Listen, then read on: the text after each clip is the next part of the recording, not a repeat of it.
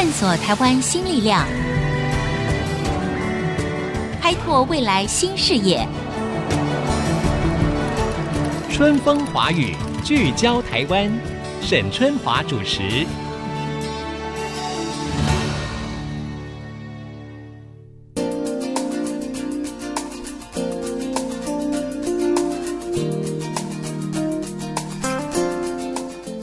大家好，我是沈春华，欢迎收听 FM 九七点五竹科广播 IC 之音春风华语聚焦台湾。哎呀，这个时间过得真快，今年一转眼呢，都快过了一半了。呃，没有办法，今年呢，大家呢都被这个新冠肺炎疫情呢搞得是生活秩序啦、工作啊各种计划大乱哈。不过呢，历经了这个所谓的世纪病毒全球封锁的一个冲击之后。我想有很多的新的思维，可能也在我们的心目当中产生了哈。那这正好呢，跟今天我要访问的这个组织的名称啊相互辉映。这个 NPO，也就是所谓的非营利组织的名称呢，就叫做 Rethink，就是重新思考。哎，那就妙了。他们重新思考的是什么呢？那么他们要做的工作又是什么呢？今天在电话线上要接受我们访问的呢，就是重新思考的创办人黄之阳。之阳你好，春华姐你好，听众朋友大家好。好，其实之阳是个年轻小伙子了，你今年好像才三十是吧？可能也不算很年轻，在我们面前都很年轻了哈。好，那事实上你在更年轻的时候，因为你做这个海滩的净滩哈，已经也好多年了嘛哈。那我想你一开始。是不是就跟我们的听众朋友说明一下，你这个重新思考啊、呃，这个组织你是怎么发想的？呃，说明一下你们的任务跟你们的背后的理念是什么？是呃，Rethink 重新思考这个组织，它其实从二零一三年就开始做了蛮多的呃海滩的净滩跟环保意识的倡议。嗯，那其实最一开始是我跟另外一位创办人叫 Daniel Gruber，是一位美国人。嗯，那我们在二零一三年就觉得说，哇，我们很喜欢海洋，可是海洋面临一个非常非常大的垃圾污染。那其实如果是常亲近海洋的朋友，其实一定都很难去漠视到这个问题。嗯，所以从二零一三年我们就开始号召了还蛮大型的。环岛净滩绕行了台湾一圈，然后走到很多不同的县市。嗯、那实际号召当地人真的去了解海洋，真的去亲近海滩，然后去把不应该属于海洋的人为垃圾清除掉。那后来就因为响应也是蛮热烈的，每次都每一年大概都哇两三千以上的人实际来参加我们的活动。是、嗯，那我们就透过社群媒体的不断的号召，然后让很多民众也看到这样的问题。后来就好像变成我们的一个社会责任，所以我们后来每一年都持续的推动。嗯，那一路到二零一七年，我们觉得说这么多社群的粉丝响应有。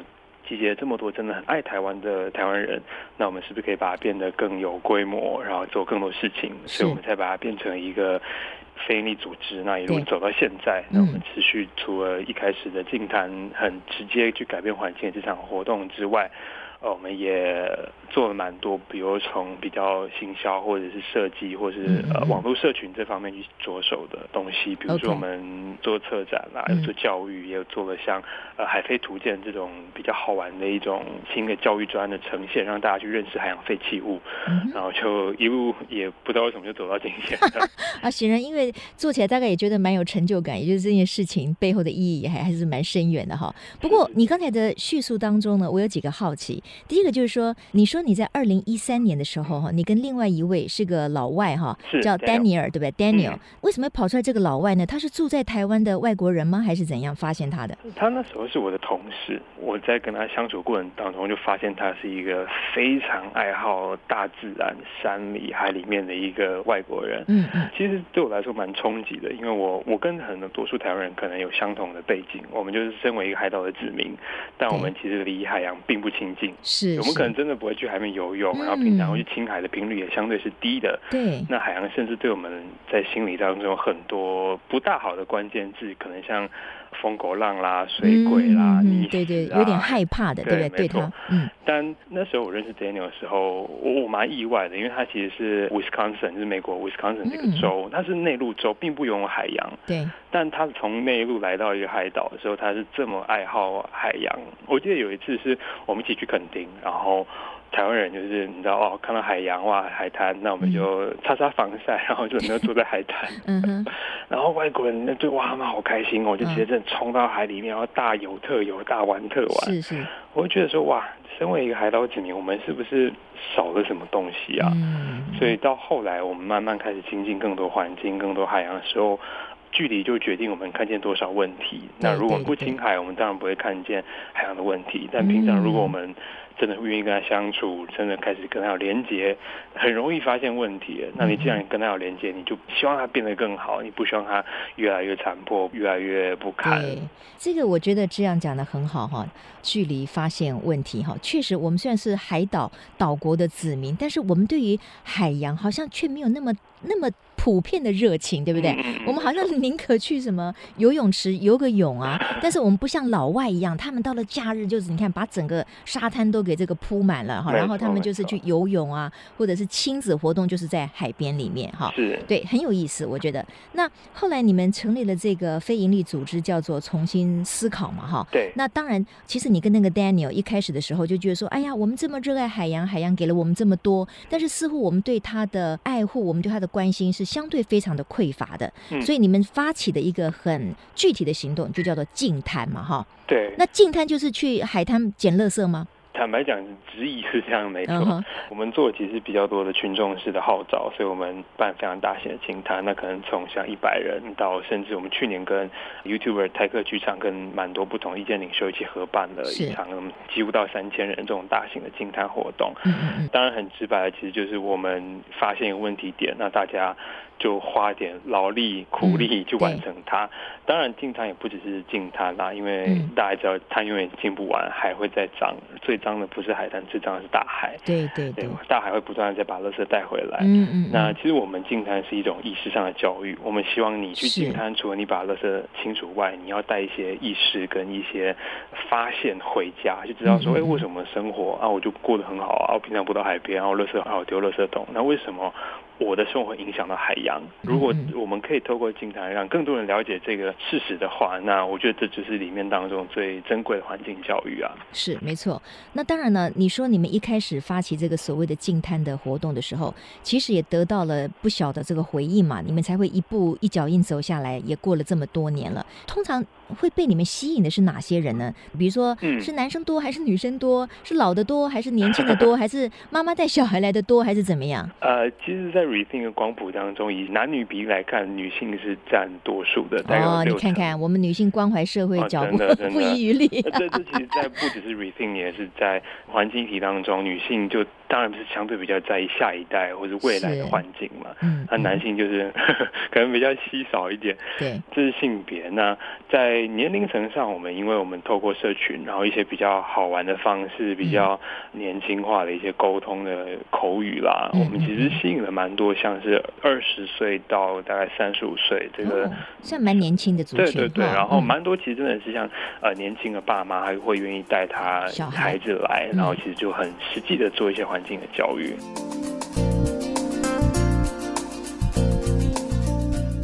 其实哈，我觉得我们今天在谈这个重新思考，或者是说我们如何帮助海洋。其实我们也需要知道一些，像海洋哈，塑胶垃圾已经成为整个环境的最大的灾难嘛哈。那比如说有几个数据，我们可以跟听众朋友分享一下。专家估计说，每一年好像有高达一千万吨的塑胶垃圾会流向大海，是吗？嗯、是，没错，这个数字很惊人哈。那有另外一个组织呢，就有做了一个分析，就是说海洋当中的塑胶呢，已经多到可以环绕地球四百多圈。哦，啊，我们常常喜欢把一些什么垃圾食物，就说啊，我们可以堆成几个什么一零一，对不对？那它这个是说海洋当中的塑胶垃圾可以环绕地球四百多圈。这是非常可怕的。那为什么特别强调塑胶？就是因为它好像需要五百到一千年的时间才能够分解。没错，就依照我们环团，然后净滩团体，其实我们都会做一些各种海废的数量的统计。那其实过往年前十名大概。八个或九个都是塑胶的制品，没错。嗯、那前五名一定都是我们生活中最常用的保特瓶啦、瓶盖、吸管、烟蒂这些，全部都是我们用最多的，环境里也是最多。嗯哼哼。刚才志扬有提到哈，没有错，这些所谓的海中会发现或者在沙滩上会发现的塑胶垃圾，大部分是宝特瓶、塑胶袋、吸管、饮料罐或者是牙刷等等。为什么这个海滩边会发现这么多东西？大家带着这个东西去海滩旁边丢吗？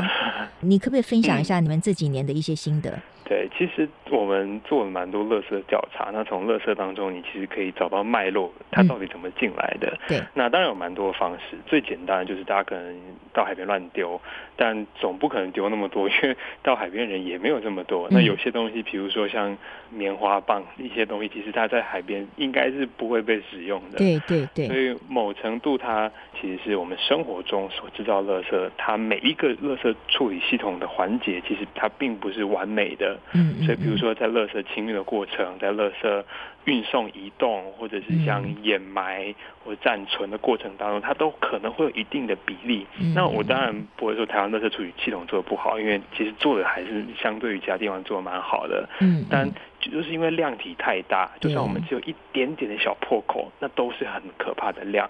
嗯嗯，那当然也有很多是生活中我们可能没有意识的管道，比如说呃在路上可能有人抽烟啦，随便就丢弃到免费的烟灰缸，就是那个水沟里面的话。哦其实水沟它是雨水道，它里面并没有污水的过滤系统，所以它其实就是汇集排到河川、排到海里面，所以又流向大海。嗯、呃，海里面垃圾很大宗的一个问题。嗯嗯，嗯。所以其实很难去找到说各种来源占多少比例，所以其实我们才会跟大家做比较更源头式的倡议，就是源头减量。因为如果我们可以从生活中减少某定的成分的话，我们就其实真的会让整体的垃圾量是缩减的。对，其实哦，海洋里面的垃圾越来越多这件事情哈，很多人可能说，哎呦，那事不关己，跟我们有点遥远吧？其实真的是大错特错，这也就是为什么我们要重新思考的原因。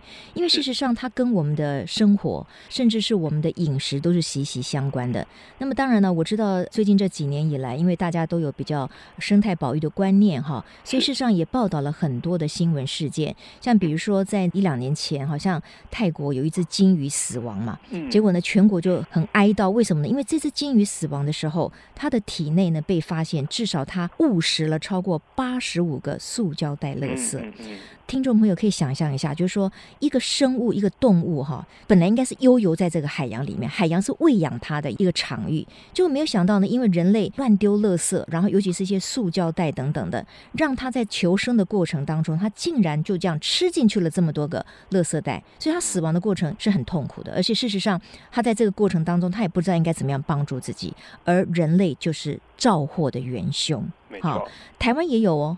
也大概是一两年前哈，高雄哈，因为我来自高雄，高雄有三只虎鲸哈，他们好像在那个港内迷航嘛哈，那结果呢，在救援之后呢，也不幸死亡了。同样，他们在解剖最瘦小的一个虎鲸的胃里面，也发现高达了十多个塑胶袋充斥其中。嗯。啊，我相信之阳，你会不会觉得像这种新闻不断的报道以后，它确实也会变成是倡议的一部分，就是人们更可以去感同身受，对不对？对，其实是，而且我们可以看到这方面，当然包括台湾有些案例，然后海龟鼻孔卡到吸管，对，还有海龟，这也是一个非常重要的案例。没错，没错，有一些指标性海洋生物慢慢受到破坏，而且我们可以发现它频率好像越来越高。就哎，以前是哇天啊，一两年发生一次，然后现在哎几乎每个月你都好像可以看到某些海洋生物误食的一些问题。是，那这当然是我们很重要，而且会常常跟我们大众去做一些沟通的，因为。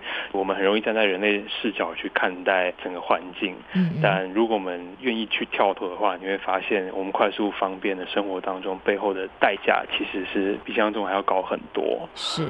好，我们呢可能要稍微休息一下哈。广告回来之后呢，我们要继续跟 Rethink 重新思考的创办人黄之阳来聊一聊。因为有人说要将大海里面的废弃物净空，那简直是愚公移山嘛，是不可能的。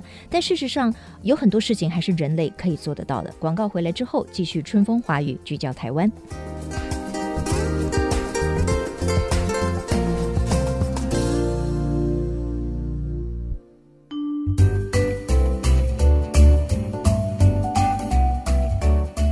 各位听众，欢迎回到春风华语聚焦台湾，我是沈春华。在二零二零年呢，我们共同经历了全球一个非常重大的新冠病毒的疫情。我想，在这样的一个重大的冲击，我们的生活秩序被改变的同时呢，应该都有很多的新的思维发生哈。那今天我们谈的就是在海洋当中哈，因为其实海洋也是人类生存一个非常重要的依据啊。那但是呢，我们可以发现，海洋因为人们的不够爱惜，所以它所囤积的垃圾里面，尤其是塑胶物的这。垃圾呢越来越多哈，那到底我们应该怎么样面对这个事情呢？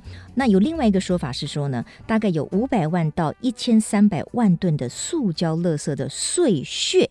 它每一年会飘进这个海洋当中，各位可以想象嘛，就像刚才在前段节目当中哈，之阳告诉我们的，可能在很多清运垃圾的过程当中，它有一些可能就不小心的就流进了海洋里面。那有一些像比如说工厂它排放废水，这个水里面可能也有某一些的塑胶的这些碎屑等等的。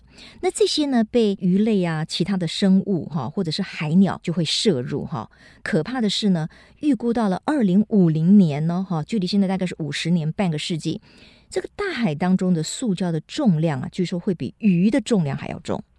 那么，随着食物链不断的累积呢，最后其实这些塑胶吃进肚子里的就是我们人类自己。所以我才会说，其实海洋的问题、近滩的问题、这个海洋当中的塑胶垃圾的问题，其实跟我们是息息相关的。它并不是说我们把这个垃圾呢丢到远的地方，我们眼不见为净就算了。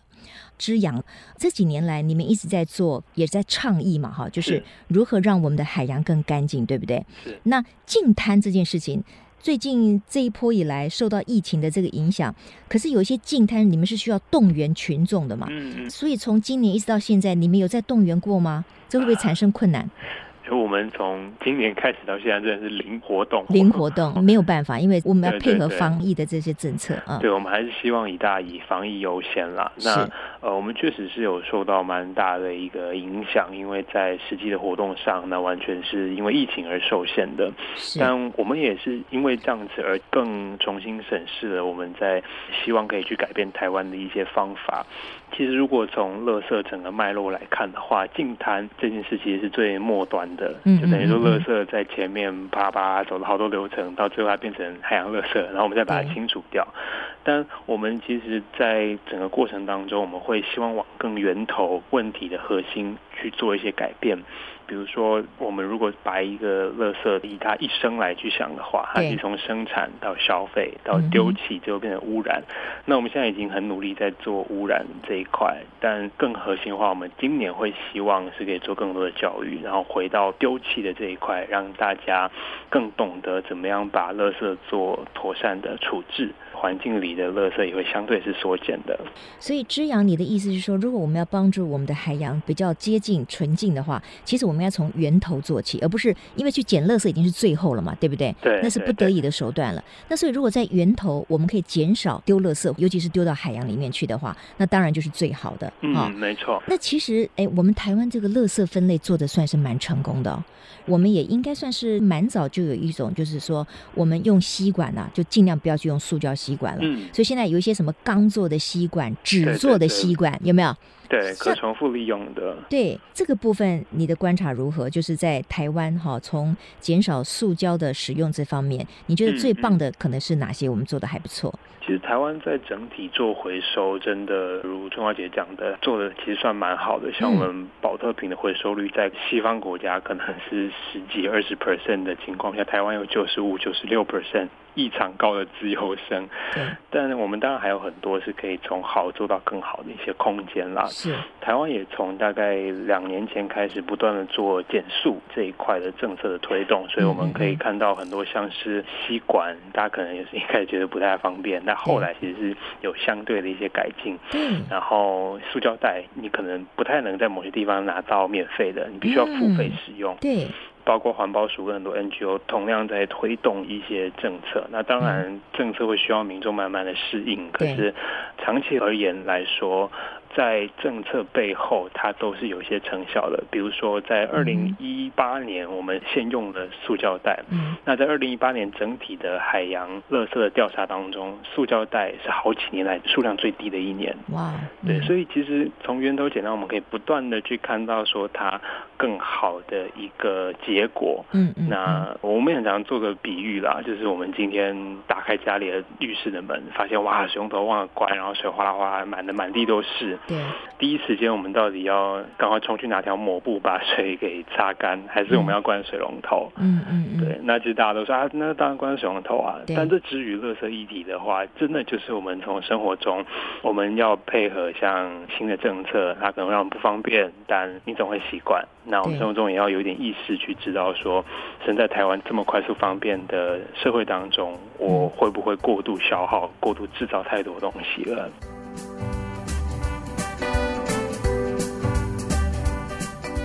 我觉得说到这个哈，台湾的国民的素养真的还算是蛮高的，这一点我常常觉得很开心哈。嗯，从今年的疫情来说，我们一方面守得这么好，就是因为其实我们大部分的国民对于如何配合相关的政策，第一个我们讯息的掌握很快，第二个我们的概念很快，所以我们可以服从率很高。像每一个人戴口罩，全世界大概很少有像台湾戴口罩戴的这么早、戴的这么好、戴好戴满的哈。那也帮助了我们的疫情的掌控。那比如说你刚才提到的那个。吸管对不对？嗯、我确实也看到很多的人，他就主动说：“哦，我不要吸管，或者是自备一个钢的这个吸管。”是。然后很多的饮料店，他也鼓励你带环保杯，有没有？是。你自己拿个环保杯来，我可能优惠你一下。就说所有的这些事情，我都觉得这个就是一个重新思考。我们越能够有永续经营的概念，我们不只是为了眼前的方便，而是为了未来的生活的更长远的发展，为了我们的后代子孙，我觉得那才就是一个真正的大而光明的方向哈。这样我想到一个就是说哈，像你说从今年一开始。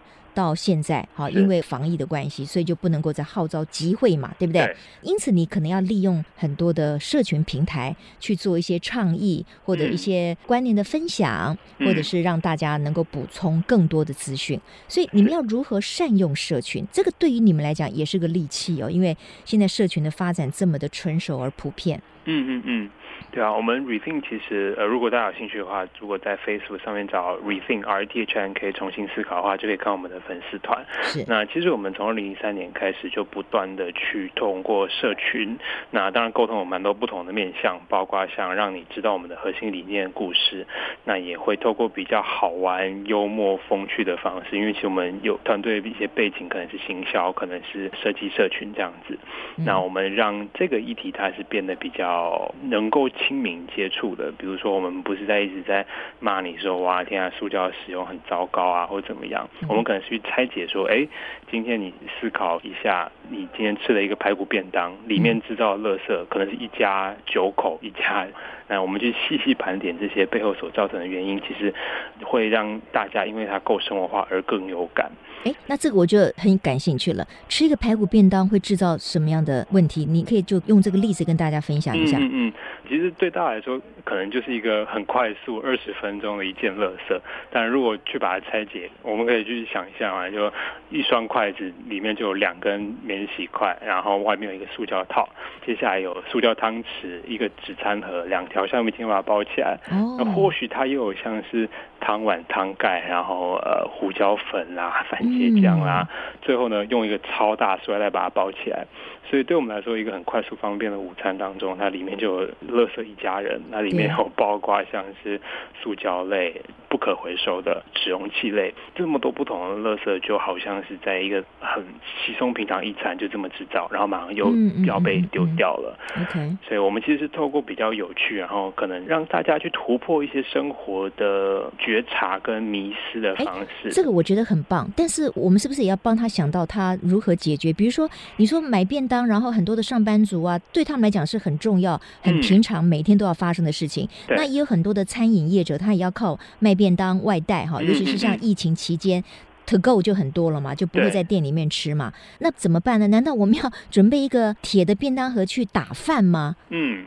其实我们坦白讲，我们自己办公室就是这样子。我们办公室里面就有一堆环保餐盒，然后大家会出去买的时候，其实就呃，因为现在疫情也多半是说我们外带而取代内用。至于一般人的话，可能就知道很多一次性的一些消耗品。对，我们就还是希望说可以自备餐具，就把它带回来。那当然，第一个你就可以避免人群待太久的时间。那第二个，其实你也避免了制造垃圾。所以其实解方都还是有的。对，就看你要不要做，有没有去思考。有没有去 rethink 这样子，对不对？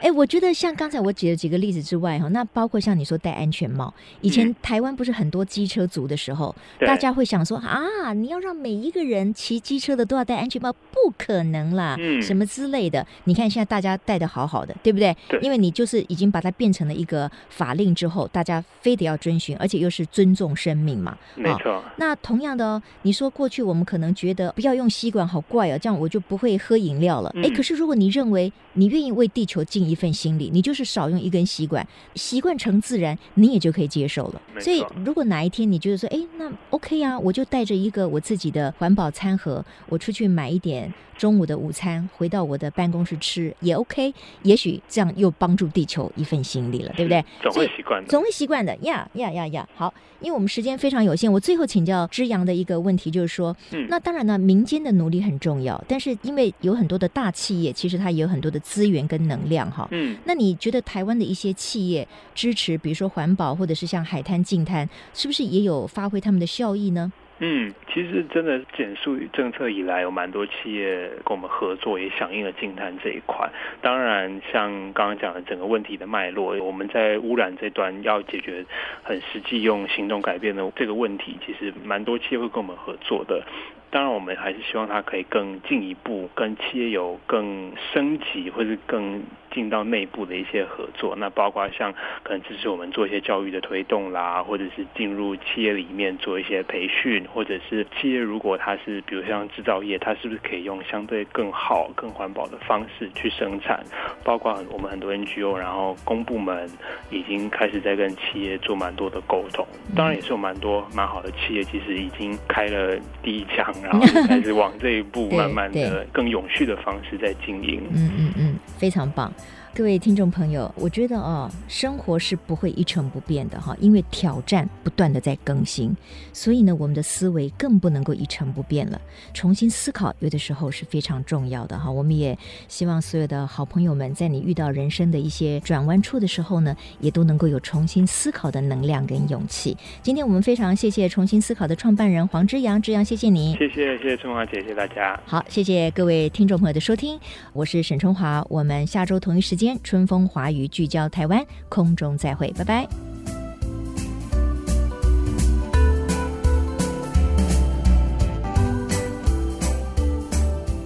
本节目由世界先进机体电路赞助播出，探索真相，开拓未来。世界先进机体电路与您一起聚焦台湾。